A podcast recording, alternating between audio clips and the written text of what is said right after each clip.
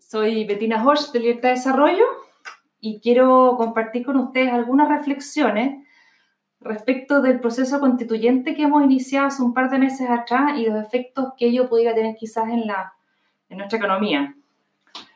Si bien mucho se ha debatido si un proceso constituyente afecta o no la economía de un país, debido a la incertidumbre respecto a las reglas de juego que regirían eventualmente a partir de una nueva constitución, hay quienes sostienen que un proceso constituyente no afecta la economía de un país, mientras que otros plantean que la incertidumbre que a partir de ello se genera sí afecta.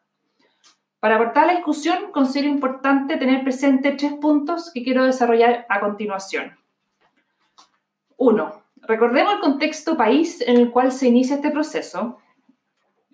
Dos, la realidad económica que vamos a enfrentar mientras se encuentra abierta la discusión. Y tres, la incertidumbre que existe respecto del eventual texto de la misma, ¿no es cierto? En primer lugar, el contexto país cuando inicia este proceso. Este proceso constituyente nace después de una de las semanas más violentas que tuvimos en nuestro país. Recordemos que el 15 de noviembre, cuando se afirma este acuerdo entre distintos partidos políticos, para iniciar un proceso constituyente fue después de una de las noches más violentas que vivimos en distintas ciudades como Santiago, Concepción, Antofagasta, etc. Me imagino que las recordarán. Ahí se firmó un acuerdo que se llamó Por la Paz y la Nueva Constitución. La verdad que en la práctica se ha avanzado en cuanto a implementar y definir las etapas de este proceso constituyente, pero en materia de paz todos sabemos que la paz no ha llegado. Dado que partió desde uno de los hechos más violentos que vivimos los últimos meses del año pasado, algunos ya han bautizado esta eventual nueva constitución como la de las barricadas, como la de la violencia. Si bien la violencia recién se ha apaciguado hace un par de semanas, o unos pocos días incluso, producto de la expansión de la pandemia del coronavirus en nuestro país, en estos momentos, la verdad que nadie puede asegurar cuál va a ser el nivel de violencia que va a instalarse nuevamente en nuestras calles, en nuestras ciudades, una vez que haya sido controlada la expansión del virus, del coronavirus en Chile, ¿no? Por lo cual, sigue latente la incertidumbre respecto de cuál es el nivel de violencia que habrá en el país luego del coronavirus. En segundo lugar, la situación económica en la cual estará el país al momento de discutir una eventual nueva constitución. Probablemente la peor de los últimos 30 años. Veamos por parte. Antes del estallido de violencia en octubre pasado, el Banco Central proyectaba un crecimiento para Chile para el año pasado de un 2,5%. Antes del estallido de violencia de octubre pasado, el Banco Central proyectaba un crecimiento para Chile para el año pasado de un 2,5%. Finalmente, terminamos creciendo un poco más con 1% como consecuencia de la violencia de los últimos tres meses del año y que se prolongó además en mayor o menor medida hasta marzo de este año. Es decir, en vez de crecer un 2,5 como pensábamos en septiembre, finalmente terminamos creciendo un poco más de un 1%. Es decir, caímos a menos de la mitad. Para este año 2020, también en septiembre del año pasado, el Banco Central proyectaba un crecimiento para este año, para el año 2020, de un 3,25% aproximadamente, el que también ajustó a la baja después de los episodios de violencia y proyectaba tan solo un crecimiento para un 1%, pero seguíamos creciendo.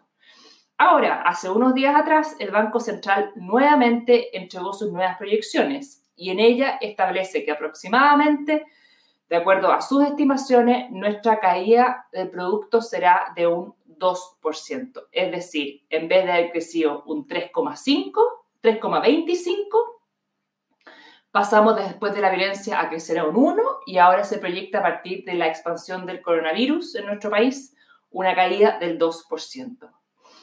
Y ello supone incluso un escenario optimista, en el cual la pandemia estaría relativamente controlada en junio eventualmente, y sobre todo suponiendo que otros países como por ejemplo China efectivamente hayan controlado la pandemia y no vuelvan a presentar un rebrote que los obligue nuevamente a paralizar distintas ciudades. Y por último, una tercera fuente de incertidumbre es respecto al contenido mismo de una nueva constitución. Se ha instalado con fuerza la idea de una hoja en blanco, ¿no es cierto? Partir de cero, refundacional.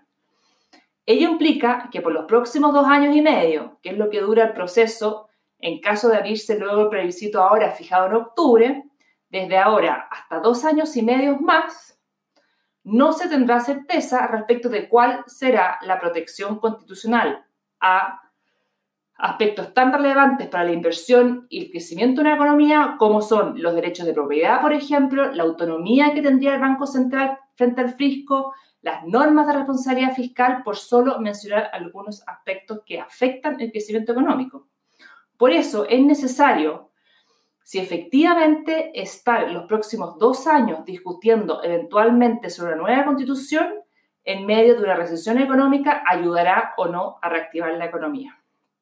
Por eso, lo que, yo he llamado la necesidad de colocar bordes a la discusión respecto del nuevo texto constitucional, de forma tal de entregar al menos algunas certezas de cómo serán esas reglas constitucionales en materias económicas e institucionales. De lo contrario, la incertidumbre solo aumenta. De nuevo, para poder evaluar si efectivamente una constitución un proceso constituyente, la revisión y la redacción de una nueva constitución afecta o no afecta los, el desarrollo económico de un país depende de la realidad propia de cada país en el cual se encuentra mientras se abre esa discusión. Por ello, dado que no tenemos certidumbre respecto de cómo será la violencia en nuestro país una vez controlada la pandemia, no sabemos respecto de cuán profunda será la crisis económica mundial y chilena y cuánto, cuánto durará. La única fuerte incertidumbre que hoy está en nuestras manos poder reducir y acotar es la relativa al texto de una eventual nueva constitución. Si no logramos colocar bordes, límites a la discusión constitucional, la posibilidad de recuperar con fuerza nuestra economía se alejará cada vez más y el choque económico que tendremos, el que se espera que sea transitorio y que para la mayoría de los países será transitorio, en nuestro caso puede transformarse en uno más permanente si no reducimos las incertidumbres que hoy dependen de nosotros. La responsabilidad es nuestra.